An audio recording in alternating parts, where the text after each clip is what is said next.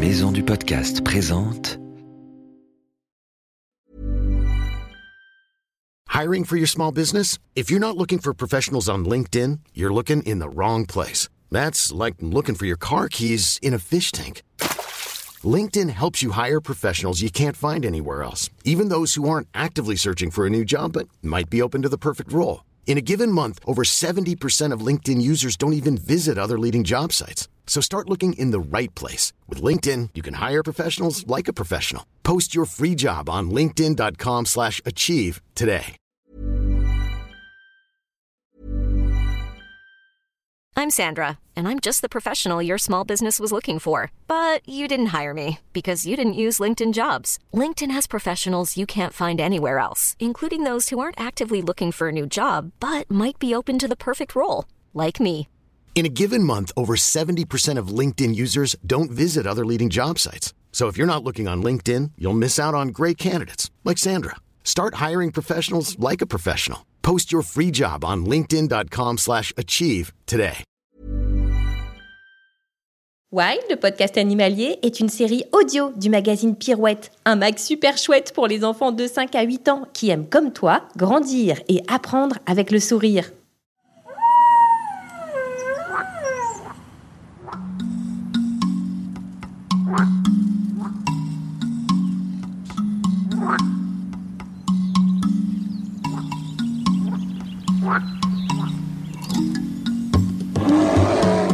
Salut nos petits aventuriers et bienvenue dans Wild, le podcast animalier. Un podcast pour partir à la découverte de tous les animaux à travers le monde. Un reportage avec un animal étonnant et un guide qui nous emmènera sur ses traces. Tu es prêt? Attention, c'est parti.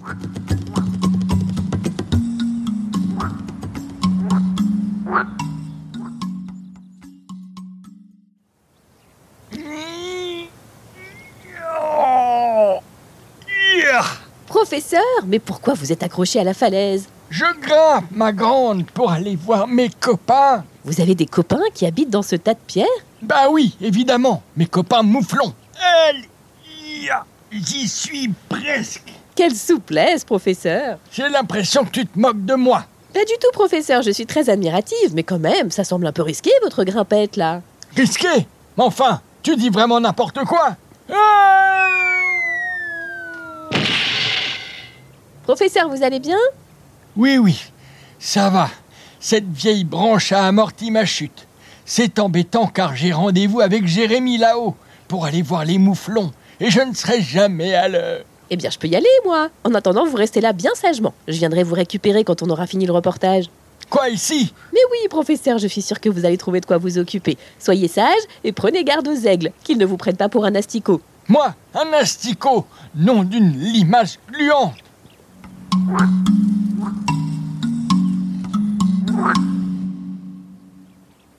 Jérémy, aujourd'hui, tu es notre guide pour aller à la découverte d'une super espèce, les mouflons.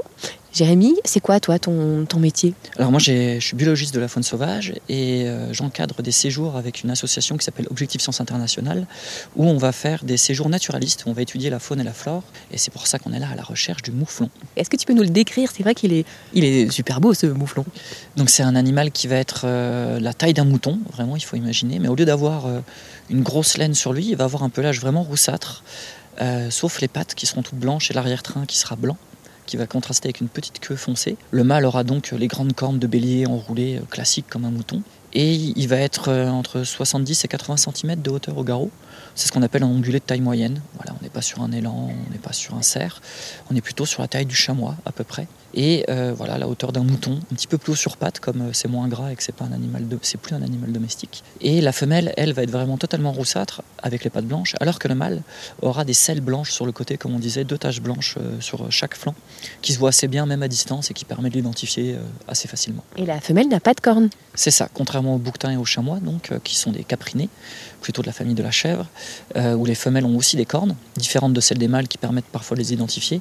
Le mouflon, lui, la femelle n'a pas de cornes comme la, comme la brebis de notre mouton domestique. Ok, c'est un animal pas facile à voir, hein. il faut avoir un peu de chance et euh, il faut euh, avoir des bonnes chaussures de rando. Oui, comme la plupart des ongulés de montagne, bouquetins et, et, chamois, il faut un petit peu grimper pour aller les voir et donc ça prend forcément de, un petit peu d'équipement, de l'eau, une casquette, une veste et des bonnes chaussures et une paire de jumelles. Et une bonne paire de jumelles pour aller les observer. Allez, c'est parti. Donc là, vous pouvez voir qu'ils sont. Euh, il y en a un qui est tout seul et puis il y a un autre groupe avec quelques individus. C'est des groupes mixtes en ce moment. Il y a un groupe là où il y a à la fois des femelles et des mâles parce qu'on est au début du, du, rut et donc du coup les groupes commencent à se mélanger. Euh, vous avez vu qu'ils sont quand même assez tranquilles, hein. ils se promènent dans les pierriers.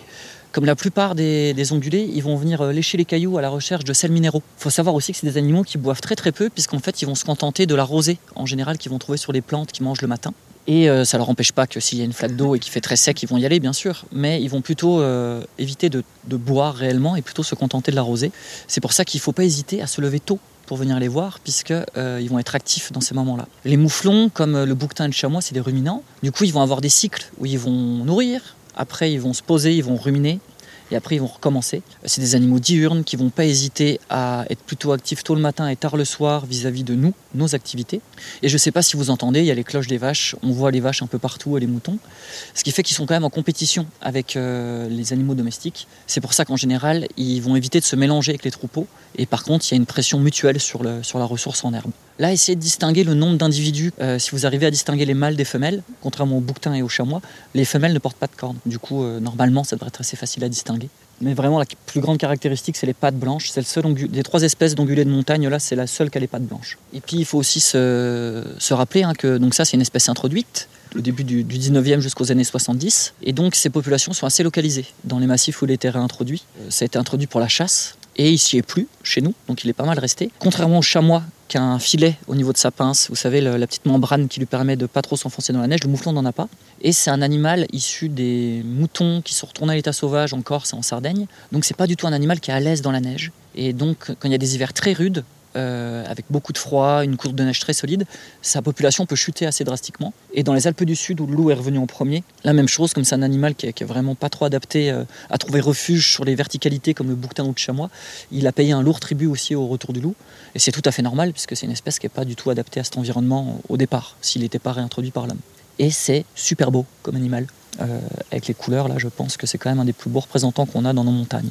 Là, on le voit vraiment à découvert. Euh, c'est normal. Il est plus, euh, il préfère être dans les plaines que dans les forêts. C'est un animal qui va préférer les milieux ouverts, ouais, parce qu'il se nourrit surtout d'herbacées.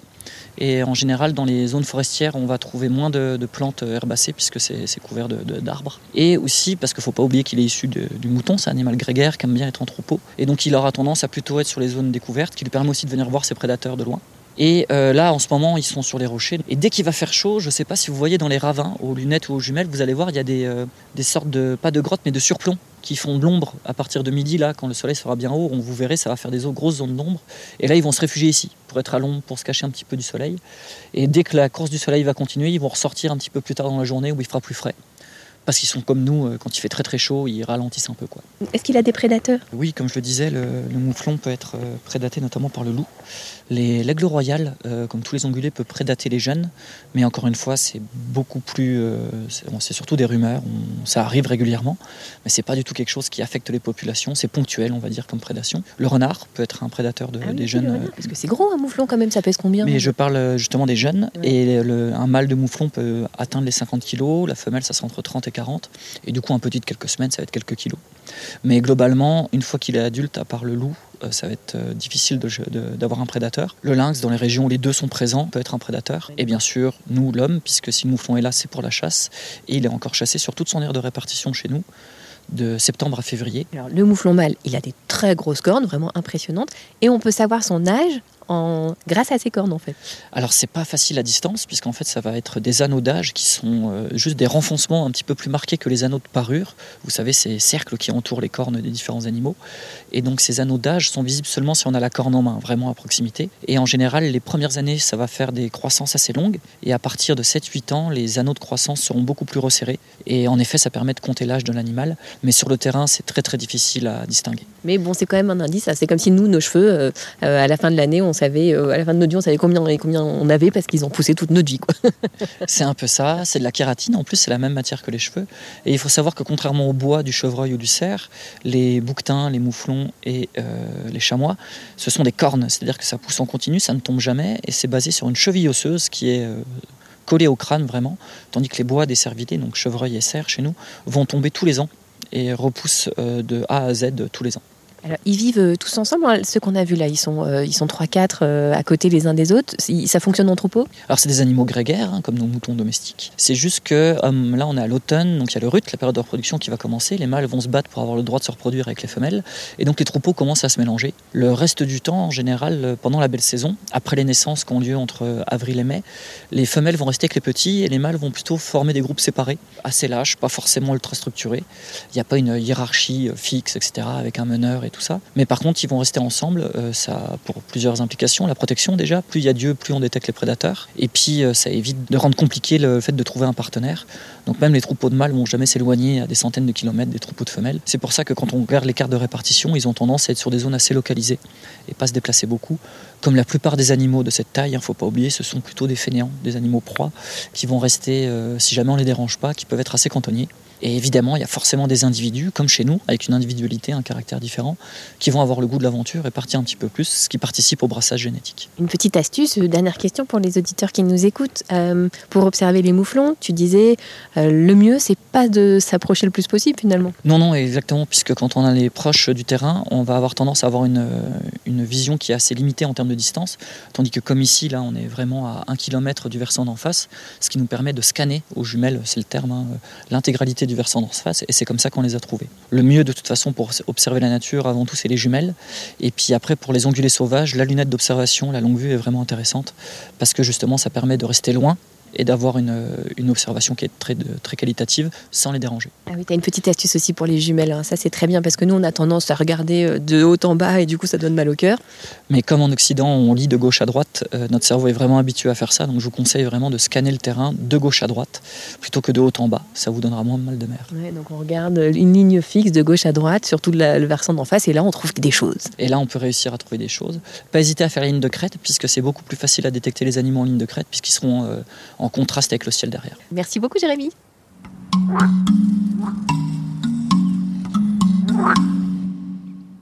Mince, mais où est-il passé? J'espère qu'il n'est pas tombé en bas de la falaise. Professeur Professeur Tout va bien?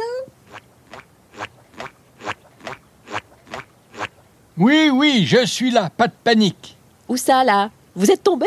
Pas du tout, lève la tête. Mais comment vous faites pour marcher sur la paroi de la falaise? Ce sont mes petites chaussures, une super invention, hyper adhérente. J'ai fabriqué la même matière qu'il y a sur la langue des caméléons et qui fait que leur langue colle et je l'ai collée sous mes chaussures. C'était la question d'un de nos auditeurs dans un ancien épisode. Malin, n'est-ce pas? Allez, hop, hop, hop, je grimpe aussi vite qu'un chamois. Bon, ça tombe bien, professeur, ne bougez plus, j'enclenche le répondeur des auditeurs. Ah bon? Maintenant? Oui, oui, oui, ça me paraît le moment idéal. Attention, c'est parti. Bonjour, je m'appelle Mani, j'ai 10 ans et j'ai cette question à vous poser. Comment les animaux font pour ne pas avoir de caries alors qu'ils ne se brossent pas les dents? Au revoir, Ambre et Docteur Sapiens. Ah, les caries Excellente question, mon petit Mani. Tu as raison. Quand on en a, c'est vraiment pas rigolo. Vous avez des caries, vous, professeur?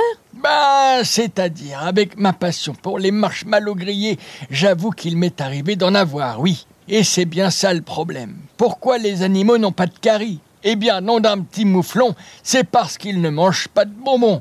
Pas de sucettes, pas de réglisse, pas de marshmallows. La vie doit être tellement triste. Sans petite douceur.